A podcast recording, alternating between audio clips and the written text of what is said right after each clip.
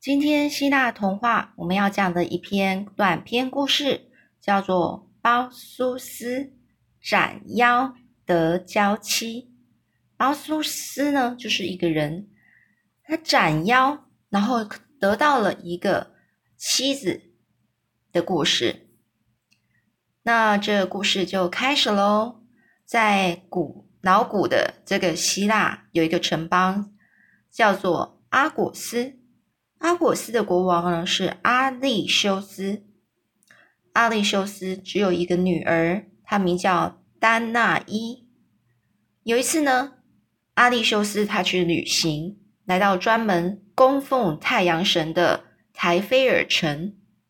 这个阿利修斯这个国王啊，他就到阿波罗的神庙去求告太阳神，想问问太阳神，他将来会不会有儿子呢？而这神庙的女祭司告诉他，他不会有儿子，而且更惨的是，他将来会死在自己外孙的手中。外孙是什么意思呢？就是女儿的儿子，叫做外孙。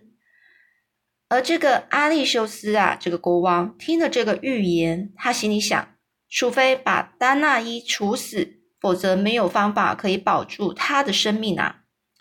不过，他怎么忍心杀害自己的亲生女儿呢？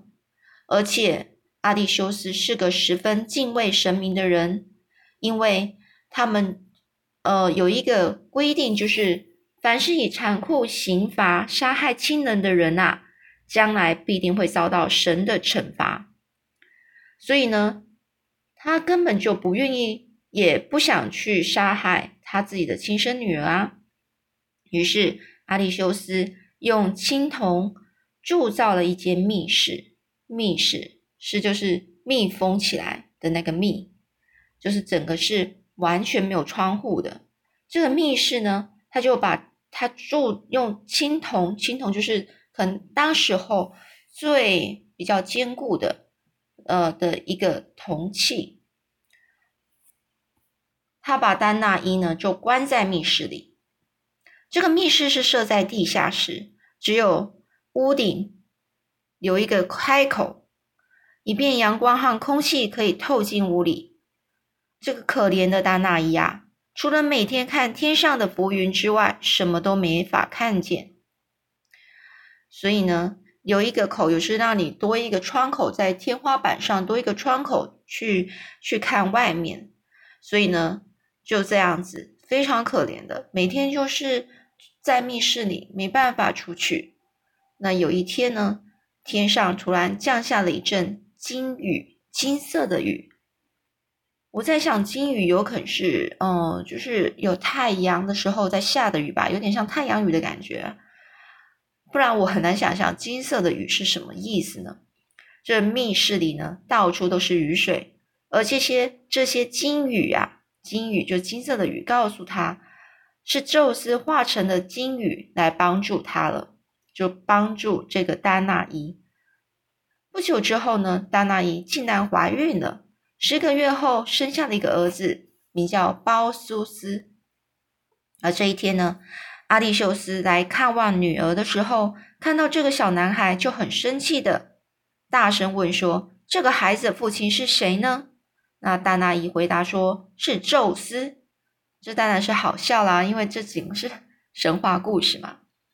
那阿利修斯简直不敢相信，说自己的耳朵，但他管不了这么多啦。他现在心里所想的是这个小男孩将来会威胁他的生命啊。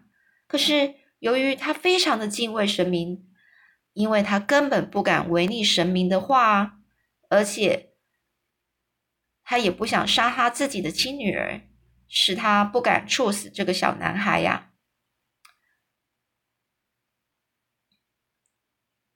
所以呢，后来呢，阿利修斯他想出了一个间接杀人的方法，他就叫人做了一个很大的箱子，把母子两个人啊就放进箱子中，然后投进大海里，让他们在茫茫大海中漂流。其实我觉得这也是算直接啊，怎么会是间接？有有可能是这样说的，他把就是做一个大箱子，让它漂流在海中，然后呢，嗯，他到底是生是死呢？就这个国王就不能够决定，就是由天由天去生命去决定哦。所以他认为他自己不是直接杀人的人。这一天早上呢，有一位名叫迪克贴斯的渔夫啊，他正在海边撒网。他看到远方海面上漂浮着一个东西，就划船过去，发现了这只木箱。这渔夫非常好奇，就把木箱撬开，突然发现箱子里竟然是一对母子。他就将母子一块带回去，而这包苏斯母子就在渔夫家住了下来。经过许多年之后。包苏斯长大了，就跟着渔夫以打鱼为生。这渔夫所住的地那个地方啊，是由波利迪克斯王所统治的地方。这位国王啊，其实对这个丹娜伊的美貌非常的倾心，可是只他只爱丹娜伊，并不喜欢他的儿子包苏斯。于是他想了一条毒计，要来摆脱包苏斯。这天。这个波利迪克斯王，他就对鲍苏斯说：“现在正是鲍苏斯去探险并争取功名的时候。”这鲍苏斯他一听到这话，非常的开心开心啊，因为他一点都不知道这次的探险一路上将会遇到何等的艰苦。国王就派巴包苏斯呢去把女妖莫丽莎的头取下来。其实这莫丽莎就是天父乌拉诺斯被刺的时候流出的血所长出的三大女妖之一。他们住在一个非常远的一个荒岛上，这些怪物的头上长满了蛇一般的头发，任何人只要见到他们，便会一定就是马上就会变成石像。而这包苏斯呢，不知道莫丽莎住在哪儿，他寻找了好几个月，却一无所获啊。天神的使者汉米斯看见包苏斯有些灰心疲倦了，就想要帮助他。虽然包苏斯身上配了一把宝剑，带着一面盾牌，脚上穿着轻便又耐穿的草鞋，可是汉米斯知道包苏斯需要更加锐利的武器。于是，这个天使，这个天神的使者，也就是天使啦，啊。汉米斯呢，就送给包苏斯一双银做的、银质的飞鞋，会飞的鞋子哦，以及隐形的羽盔和闪闪发光的盾牌。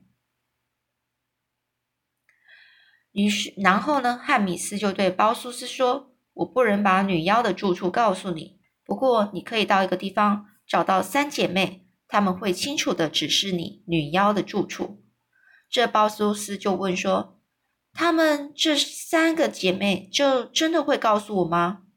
汉米斯就回答说：“如果你依照我的话去做，他们一定会在不得已的情况告诉你。”于是包苏斯呢，他就系上的飞鞋出发了。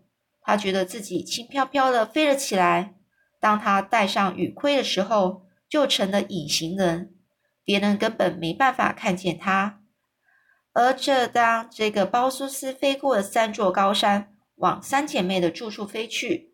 当他走进三姐妹的洞口时，看见她们的弯的背，就是她们整个是背是弯的，眼睛是瞎的，而满脸都是皱纹啊！他们三个人竟然是共用一只眼睛，轮流使用那唯一的眼睛啊！听起来是蛮好笑的，但是这本书它的话。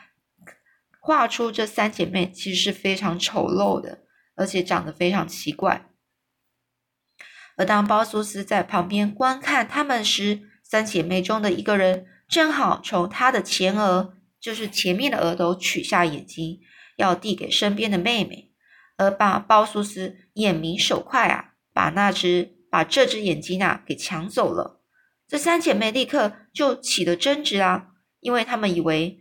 他们之中呢，有人把眼睛藏了起来了，而这包苏斯就告诉他们实际的情况，而三姐妹才知道，原来有一个陌生人抢走了他们的眼睛呐，而三姐妹就失去了眼睛，他们的手就是看不到，他们看不到，他们现在的眼睛看不到，于是他伸手东走西摸，撞得头破血流，只好嚎哭的求饶啦。这包苏斯呢，就趁机向三姐妹提出条件，要他们把莫莉莎住的住所给还有方向一一对她说明。而这等三姐妹把一切都交代的清清楚楚之后，鲍苏斯才把眼睛交还给他们。而这女妖呢，这个呃莫莉莎的住所呢，已经知道了她住哪里了。鲍苏斯他得到了这一切的线索，于是立刻飞向他的住那个莫莉莎这个女妖的住处啦。当他走进莫莉莎女妖住所的时候，发现附近到处都是变成石像的人跟野兽，所以包叔斯十分小心呐。他把脸转过去，不敢正面看洞口，以免看到女妖。不久呢，他听到一阵奇怪的声音从洞里传出来，就像是脚步声，又像是哭泣声。其实啊，他听到的是这个女妖头上的蛇发所发出的声音，因为她头发全部都是蛇嘛。所以这都是她头发蛇上的蛇所发出来的东的声音呐。这巴苏斯就躲在一座石像后面，等到天黑才悄悄的寻找女妖莫丽莎睡觉的地方。终于，鲍苏斯从盾牌的反光中发现了女妖的踪影。鲍苏斯一看到机会，就弯下腰将女妖的头砍下来包好，然后快速的走出洞口。这虽然啊，其他两位女妖已经被惊醒，但由于包苏斯戴着隐形雨盔，所以两位女妖根本无法发现他。那之后故事又是怎么样呢？我们下次再说喽。